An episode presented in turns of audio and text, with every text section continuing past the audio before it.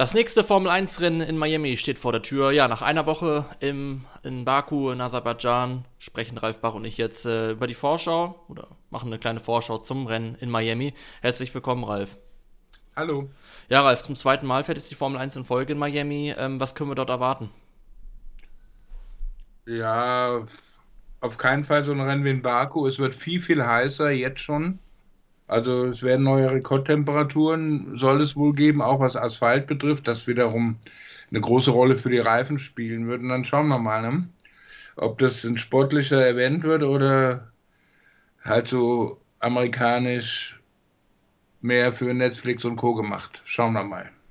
Wird es wieder eine einseitige Nummer mit Red Bull vorne? Letztes Jahr hatten wir einen spannenden Kampf zwischen Ferrari und Red Bull. Da war Ferrari im Quali vorne, am Ende hat sich dann aber Verstappen durchsetzen können. Wie können wir das dieses Jahr warten?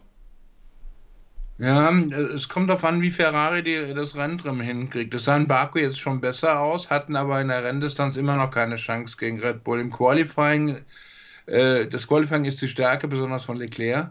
Das heißt, da kann man schon mit ihm wieder rechnen. Im Rennen glaube ich eher noch nicht.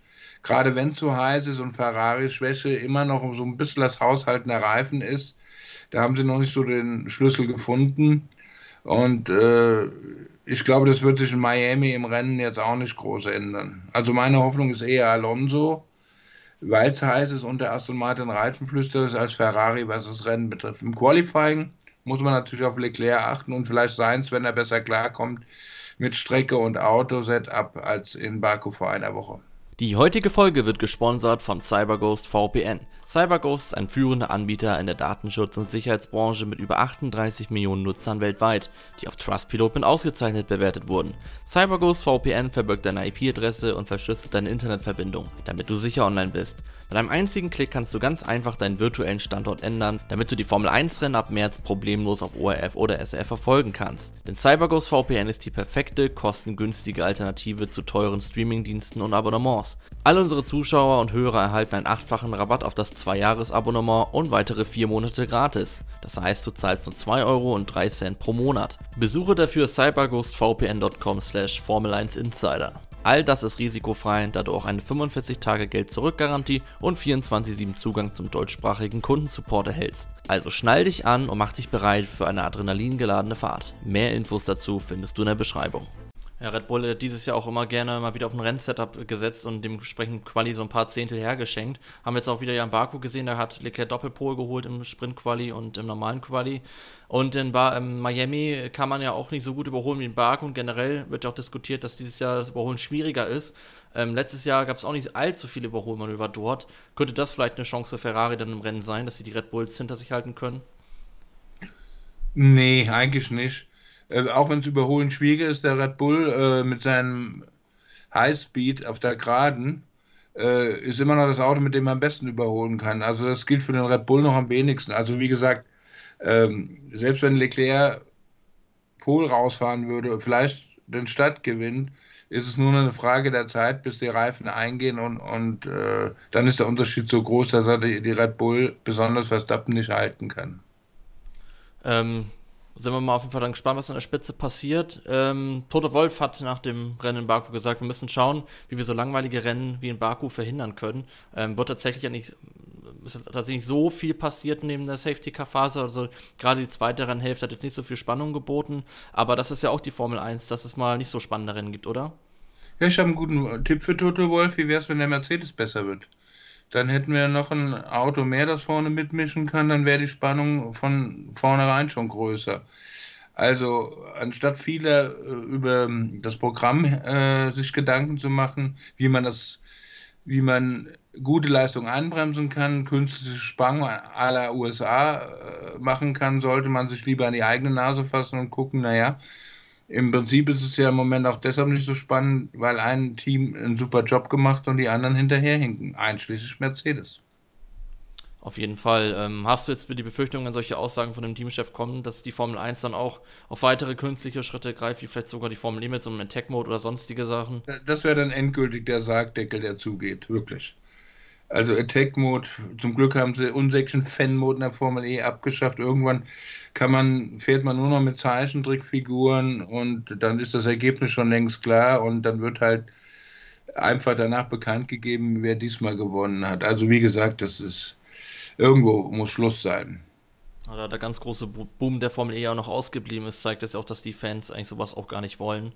Ähm, die wollen natürlich einen spannenden Kampf an der Spitze, aber dafür müssen, wie du schon gesagt hast, dann die Teams, die in der Verfolgerrolle sind, auch sorgen. Ähm, ja, Baku war generell das Formel 1 Interesse ein bisschen geringer. Sky hat sogar, wenn ich jetzt noch Prozentrechnung halbwegs beherrsche, fast 25 Prozent, also ein Viertel seiner Zuschauer im Vergleich zum Vorjahr verloren. Ähm, wie erklärst du dir das? Ja gut, wir, wir hatten so ein langes Wochenende mit dem 1. Mai am Montag. Da kann schon sein, dass da Leute mal wegfahren wollten übers Wochenende und die Formel 1 einfach Formel 1 haben sein lassen. Und äh, die Spannung, wie gesagt, wer, wer jetzt nicht gerade aus den Niederlanden kommt und Verstappen-Fan ist oder aus Österreich und Red Bull-Fan ist, der muss schon leiden, wenn es um seine Autos und seine Fahrer geht. Und warum soll man, wenn das Ergebnis von vornherein mehr oder weniger feststeht, dann noch einschalten? Das ist halt so im Leben so. Wellenbewegungen gibt es immer, aber die Formel 1 ist wirklich am Scheideweg. Ähm, diese ganzen Zahlen, die sie da veröffentlichen, wie erfolgreich sie sind, allein mir fehlt der Glaube. Ja, ähm, absolut äh, weltweit natürlich wahrscheinlich schon gesehen, aber äh, in Deutschland ist es klar mit dem Rückgang, hat sich jetzt auch äh, mehrmals bestätigt. Gut, Baku war jetzt immer heftig, aber auch sonst sind die Einschaltquoten dann doch ziemlich zurückgegangen. Erklärst du dir das nur durch den Rücktritt von Sebastian Vettel oder halt auch, weil jetzt Red Bull schon doch zu dominant an der Spitze ist? Na gut, dass Sebastian Vettel jetzt zurückgetreten ist, spielt schon eine kleine Rolle, würde ich sagen. Wobei er hat ja auch äh, bei, in den zwei Aston Martin Jahren äh, nie um Siege mitfahren können. Das heißt, äh, die Hoffnung, dass äh, Sebastian Vettel um die WM oder um Siege mitfahren kann, war da schon sehr gering. Das heißt, auch äh, deshalb war das Interesse, ist da schon ein bisschen in den Keller gegangen. Jetzt ist er halt weg. Wir haben Nico Hülkenberg, wir haben keinen Mick Schumacher. Äh, wir haben Mercedes, aber ist Mercedes wirklich, hat Mercedes wirklich das deutsche Image oder wird von einem österreichischen Teamchef ferngelenkt mit zwei englischen Fahrern? Ähm, tja, da muss man nicht unbedingt, wenn man die deutsche Brille hat, Mercedes die Daumen drücken. Hm, kann ich verstehen. Ja, Nico Hülkenberg hast du gerade schon erwähnt. Ähm, kriegt er jetzt auch wieder einen anderen Heckflügel drauf, hat er ja schon groß angekündigt in Baku. Ist er dadurch vielleicht ein bisschen näher dran am Mittelfeld? Er meint ja, dass diese etwas abtrieblastigeren Strecken dem Hasen entgegenkommen. Ja, auch da muss ich sagen, allein da fehlt mir der Glaube. Äh, ich habe das letzte Mal angedeutet, das, das glaube ich auch, dass der Haas, je länger die Saison dauert, eher langsamer wird im Vergleich zu den anderen. Äh, da fehlen halt die Möglichkeiten, trotz Reglement, dass man jetzt mehr Aerodynamikzeiten wie zum Beispiel Red Bull hat. Äh, aber da fehlen einfach die Möglichkeiten, da, da fehlt das Personal. Und ich glaube nicht, dass Haas sich nach vorne entwickelt, sondern eher nach hinten im Laufe der Saison. Einer, der jetzt schon so ein bisschen unter Druck ist, da ja auch der gestandene Pilot des Teams war, ist äh, Kevin Magnussen. Da hat der Günther Steiner sich jetzt auch vor dem Rennwochenende geäußert. Ich würde nicht sagen, dass er sein Selbstvertrauen verloren hat, aber ich denke, er muss sich einfach darüber klar werden, dass er Nico einholen muss. Also das ist schon so eine kleine fordernde Botschaft, ne? Ja, das kann Günther Steiner ja sehr gut seine Fahrer äh, schleichend demotivieren. Dann ist Magnussen halt der Nächste wenn, wenn dann irgendein anderer kommt, dann würde er versuchen, an, äh, sich an Hülkenberg wegzubeißen. Hauptsache, äh, er ist in Medien und, und Netflix hält mit der Kamera voll drauf, wenn er wieder mal seine Schimpftiraden loslässt. Ja, einer, der auf jeden Fall auch noch ein bisschen underperformt diesem Jahr, ein bisschen doll underperformt, vielleicht Gesundheit, ist äh, Nick de Vries, ähm, Crash in Melbourne, 2 in Baku. Ja, gut, der hat sich ähm, in Monster damals ja sehr bewiesen, ist aber natürlich auch eine ganz andere Strecke. Ich würde sogar einfach mal in den Raum werfen, das ist eine einfachere Strecke als die, die wir jetzt bisher hatten. Ähm, ist De Vries so gut, wie es in Monster den Anschein hatte? Die Frage kann man auch umdrehen. Äh, ist er, ist er so schlecht, wie er jetzt einen Anschein hat? Nee, ich glaube, die Fries ist schon gut, aber äh, er ist halt Neuling in der Formel 1, wenn man so eine ganze Saison betrachtet. Er ist ein Monster, damals in den Williams gesprungen, hat die Strecke gekannt, hat wahrscheinlich gar nicht groß nachgedacht und einfach äh, das abgerufen, was er gerade äh, zu tun hatte. Und das hat funktioniert, das zeigt aber auch, dass er schon ein bisschen Talent hat. Äh, aber es ist unglaublich schwierig für Neulinge in der Formel 1 im Moment klarzukommen. Ohne Testfahrten, trotz Simulatoren, die es da gibt, aber die können halt nicht eins zu eins so einen Rennstress und so ein Wochenende simulieren. Und es ist halt unheimlich schwierig, das hat man auch an Logan Sargent gesehen, der wirklich einen sehr hohen Grundspeed zu haben scheint. Aber auch der ist in die Mauer gekracht, ohne ihm jetzt einen Vorwurf zu machen. Da fehlt einfach die Trainingszeit. Okay. Ähm, ich hatte so einen Gedanke gehabt, der vielleicht dann, wenn das so weitergehen sollte mit den Unfällen und äh, underperformen, ob dann vielleicht Franz Toast letzter Akt in der Formel 1 als Teamchef sein könnte, dass er den Mick Schumacher noch irgendwie ins Cockpit bringt. Wie hältst du da, äh, wie siehst du da die Chancen, dass das vielleicht passiert?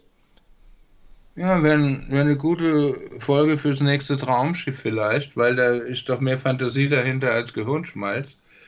Äh, also nicht persönlich, ich meine jetzt nicht Gehirn, sondern ich meine Realität damit. Äh, Franz würde, das hat er auch gesagt, Mick Schumacher sofort nehmen, aber er, selbst als er noch nicht praktisch zurückgetreten war. Er ist ja jetzt ein Teamchef, der schon bekannt gibt, dass er zurücktreten wird. Wie viel Macht man verliert und wie viel nicht, das weiß man nicht. Aber selbst als er noch voll, ich sag mal, in der Red Bull Machthierarchie war, hat es, äh, ist es ihm nicht gelungen, Mick Schumacher zu äh, Alpha Tauri zu holen. Warum sollte das also jetzt passieren? Und warum sollte Mick Schumacher mit dem gleichen wenigen Training, das er auch hat, plus der Pause jetzt, besser sein als Nick de Vries? Die, äh, man kann über Mick Schumacher diskutieren, wie man will. Die, manche finden ihn gut, manche finden ihn nicht so gut. Manche finden es außerordentlich gut, manche finden ihn unterdurchschnittlich, was, wenn man Formel 1-Niveau an äh, als Maßstab nimmt. Ja, keine Ahnung. Aber warum sollte Alpha Tauri jetzt den Ersatzwagen von Mercedes nehmen? Gibt es da irgendeinen Grund für? Ja, höchstens, wie gesagt, wenn De Vries weiter nur noch crashen Außer, wollte. wir Deutschen und die deutschen Fans das wollen, gibt es sonst einen Grund für? Ich, ich glaube nicht. also wie gesagt, wenn er immer weiter in der Zunoda bleibt und weiter viele Unfälle baut, meinst du, dass Red Bull ihm da eine lange Schonfrist dann gibt? Also Baku war ein bisschen extrem. Das ist aber auch eine Strecke, die, die keine Fehler verzeiht. Und er war ja nicht der Einzige, der, der jetzt in die Mauer gefahren ist. Ich denke schon, dass er noch eine Schonzeit hat. Wir, wir sind gerade mal, die Saison ist gerade mal vier Rennen alt. Und ähm, wenn man jetzt mal die Fehler in Baku weglässt, war er vom Speed her eigentlich ganz gut dabei. Auch was Tsunoda betrifft, der den nächsten Schritt in seinem Potenzial gemacht hat. Also da muss man jetzt mal nicht zu vorschnell urteilen, sondern De Vries nicht nur an Unfällen messen, sondern auch an seiner Entwicklung äh, im Vergleich zu seinem Teamkollegen und ich glaube, der ist schon ganz gut dabei. Okay, dann bin ich mal gespannt, ähm, wie Nick de Vries äh, sich im Vergleich zu Zunoda dann auf jeden Fall in Zukunft noch schlagen wird. Du hast auch gesagt, es sind noch erst vier Rennen, hast du absolut recht. Ähm, ja, bei Hamilton, da haben wir auch mal wieder so ein bisschen spekuliert, ob da irgendwie mal was an Sachen Rücktritt kommen könnte oder ein Teamwechsel. Aber er hat auf jeden Fall gesagt, er ist auf dem Höhepunkt gerade seiner Karriere. Hat natürlich schon mal so über Karriere, Karriereende und sowas nachgedacht, aber das ist aktuell bei ihm gar nicht in Sicht.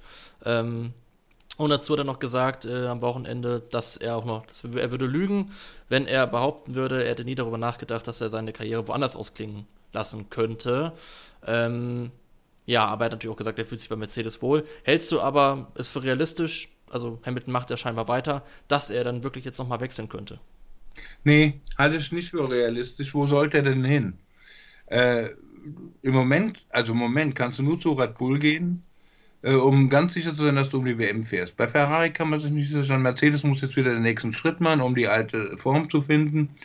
Also und da er schon bei Mercedes ist und das Team eigentlich auch um ihn herum gebaut worden ist und er immer noch eine gewichtige Rolle äh, da spielt, nicht nur als Fahrer, sondern auch imagemäßig, macht für mich keinen Sinn, dass er jetzt noch in dieser mehr als Herbst seiner Karriere noch woanders hingeht. Im Gegenteil, er verhandelt gerade mit Mercedes um einen Botschafterposten nach seiner Karriere. Er will äh, dem Konzern erhalten bleiben, wenn er mal nicht mehr aktiv ist. Aber das kannst du ja nur, wenn du äh, praktisch bei Mercedes bleibst. Ich meine, er kann ja schlecht zu Ferrari wechseln und dann Mercedes-Botschafter werden. Das konnte Michael machen, aber da waren ja auch ein paar Jahre dazwischen. Also ich halte das nicht für sehr realistisch.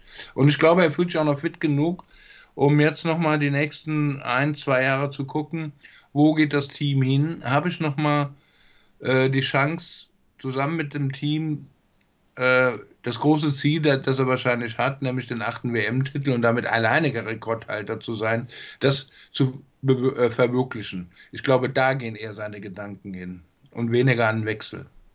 Aber es ist natürlich schön, damit zu kokettieren. Das tut einem ja auch gut, wenn man äh, anscheinend begehrt ist, aber ist es realistisch? Nein. Haben wir doch da deine Einschätzung. Ja, Ralf, dann danke für deine Zeit und dann sehen wir uns morgen nach dem Training wieder. Also wir machen das alles mal einen Tag versetzt, also am Vormittag des, des Sessions. Also morgen dann das nächste Video von uns. Bis dahin, liebe Leute. Ciao.